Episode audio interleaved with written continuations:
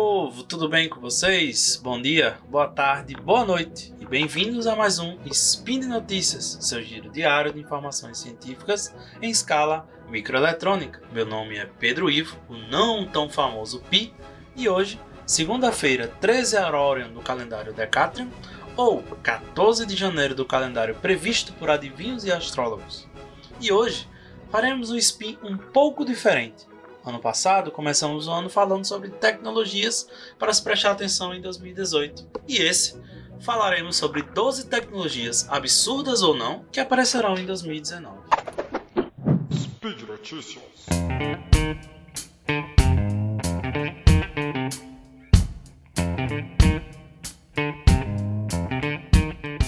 Para a Lua, Israel. A Space EL de Israel, ela vai ter um, tem um objetivo esse ano de levar seu módulo lunar para a Lua, ainda no primeiro semestre. A empresa, ela se formou para participar da competição do Google, mas não conseguiu terminar a tempo. E esse ano ela pretende pegar carona na Falcon 9 da SpaceX junto com o satélite indonésio. Então o plano é que ela comece a dar voltas, órbitas em volta da Terra três vezes, sempre aumentando, até chegar na, no campo gravitacional da Lua. Então ela vai conseguir chegar mais próximo, chegando, chegando. Quando pousar na Lua, vai estudar o campo magnético e também vai enviar fotos e vídeos para a Terra. A próxima tecnologia é a utilização de supercondutores em turbinas de energia eólica. Esse projeto foi desenvolvido pela EcoSwing, que foi um consórcio financiado pelo programa Horizon da União Europeia, e ele pretende iniciar ainda esse ano a primeira turbina eólica supercondutora em escala comercial. Ela vai ser instalada em uma turbina eólica de 3.6 MW no oeste da Dinamarca. Essa máquina, o que, é que ela faz de diferente? Ela vai substituir os ímãs permanentes que tem nas turbinas por eletroímãs feitos de bobinas de fio supercondutor. O resultado é simplesmente um gerador muito menor e mais leve, mas em compensação você vai gastar muito mais com a refrigeração dos supercondutores, sua instalação e sua manutenção. Será que vale a pena? Chegando na terceira notícia, vamos falar sobre impressão 3D, mas não é impressão 3D tradicional que a gente vê por aí, de plástico, PLA ou ABS. Estamos falando sobre impressão 3D de metais. Ainda é muito, mas muito caro fazer impressão de metal. Então, as empresas continuam utilizando usinagem, fresa ou fundição para fazer suas, suas peças de metal.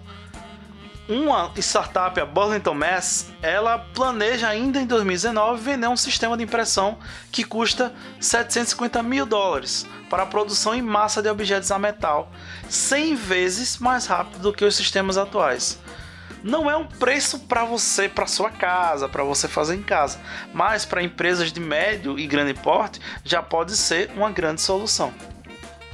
Na quarta, dizem por aí que as inteligências artificiais estão aprendendo sobre você. Que tal não virar a mesa e começar a aprender sobre elas? A AI for All, que é uma organização sem fins lucrativos, ela vai lançar cursos online ainda no início de 2019 sobre inteligência artificial. Esses cursos eles são apoiados por uma pequena doação do Google de um milhão de dólares e são direcionados a pessoas que querem ter uma carreira em inteligência artificial ou para aqueles que querem pelo menos saber que diabos é isso. Será que na quinta notícia teremos o primeiro absurdo do dia? Eu acho que não, mas vamos lá. A Terrafugia de Massachusetts diz que em 2019 o seu primeiro veículo, o Transition, chegará ao mercado. Esse veículo custa 280 mil dólares. Ah, já sei, é um carro autônomo. Não, é um carro voador. Como é? Isso mesmo, um carro voador. Vai ser uma aeronave de dois lugares em que as asas se dobram e permite que você dirija pela cidade, ou se você quiser estacionar na sua garagem, obviamente. Ele é movido a um motor híbrido a gasolina comercial, não ao combustível de aviação, e ela vai ter um alcance no ar de cerca de 740 km, com a velocidade média de 160 km por hora. E a empresa ainda aconselha que os compradores no solo sigam os limites de velocidades locais. Todo mundo vem falando, e já existe por aí, carros elétricos. E os aviões? em 2019, duas empresas estão brigando por isso. A empresa israelense Aviation planeja testar o seu primeiro avião, o LX Commuter, totalmente elétrico em 2019 para transportar passageiros até 2021. Pode transportar até 9 passageiros em até mil quilômetros. E a Zunum Aero, com sede em Washington, ela está seguindo outra rota, a rota híbrido elétrica. Os primeiros testes de seu avião de 27 passageiros, ou pelo menos seus principais subsistemas, também estão planejados para 2019, na esperança que o avião esteja pronto para transportar passageiros até 2022.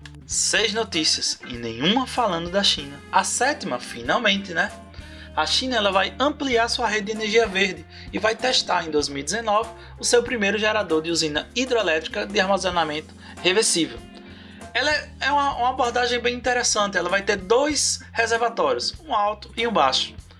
Quando há uma capacidade extra de geração na rede, ou seja, assim, sei lá, quando eu tenho painéis solares que estão aproveitando muito bem o dia ensolarado, as turbinas vão trabalhar ao contrário e vão subir a água para o reservatório superior. E nos dias, dias nublados ou dias com pouco vento, a gente vai fazer o que a gente sempre faz com usinas hidrelétricas, dos reservatórios superior para o inferior. Essa usina ela vai começar a trabalhar com 1.800 megawatts e vai expandir para 3.600 até 2022. Se estamos falando da China, por que não andar um pouquinho mais e falar do Japão e seus trem-balas? Esse ano de 2019, planeja-se aumentar a velocidade dos atuais trem-balas. Já se consegue em teste 400 km por hora, mas a empresa decide manter a velocidade máxima em 360 e mesmo assim vai melhorar a velocidade dos trem-balas atuais em 40 km por hora. Enquanto isso, no Marrocos, na África, finalmente estão conseguindo terminar o seu primeiro trem de alta velocidade, ainda em operação no início de 2019. Teste em 2018, esse trem chegou a 357 km por hora. E no Brasil, o que é que temos? CRI, CRI, CRI. Sempre falamos como a energia limpa sendo o futuro da humanidade, mas a gente sabe que alguns países, infelizmente, não têm condições de produzir adequadamente energia limpa. E a Finlândia está finalmente finalizando o seu terceiro reator nuclear. Ele começou a ser, a, a ser construído em 2005 e o seu cronograma de, está previsto para finalização ainda em janeiro de 2019. Esse reator ele estava originalmente previsto para come, começar a produzir energia há 10 anos, mas o projeto está um pouco atrasado. A estimativa inicial dos custos foi de 3,2 bilhões de euros, mas na última projeção em 2012 chegou a 8,5 bilhões. Parece que não é só o Brasil que atrasa e encarece as obras.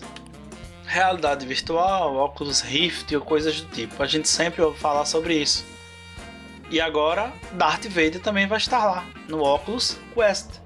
O próximo filme da série Star Wars é o Vader Immortal. Ele vai ser uma, entre aspas, experiência de três partes, como a Lucasfilm chama.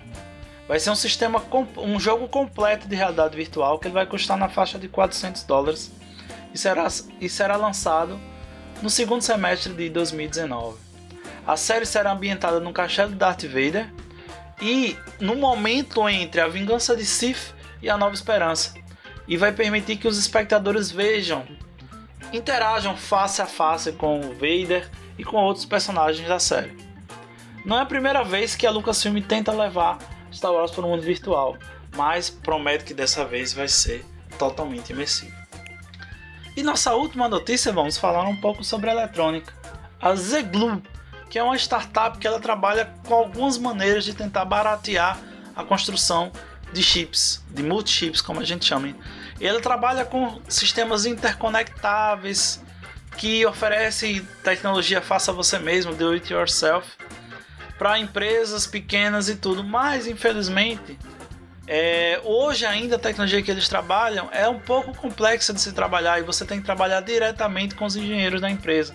Então, para pequenas empresas, pesquisadores ou pessoas do tipo, ainda é impraticável. Ainda você pensa em larga produção de chips.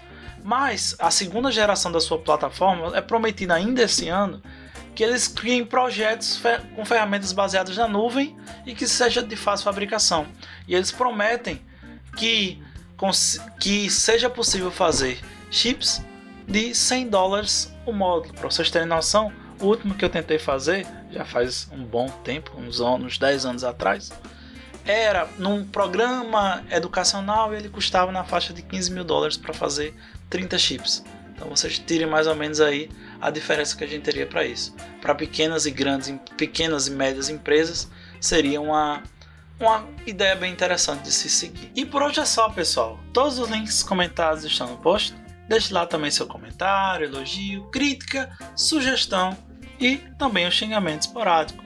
Lembra ainda que esse podcast só é possível acontecer por causa do seu, do meu, do nosso apoio no patronato do SciCast, tanto no Patreon como no Padrim e no PicPay. Um grande abraço e espero vocês no meu carro voador.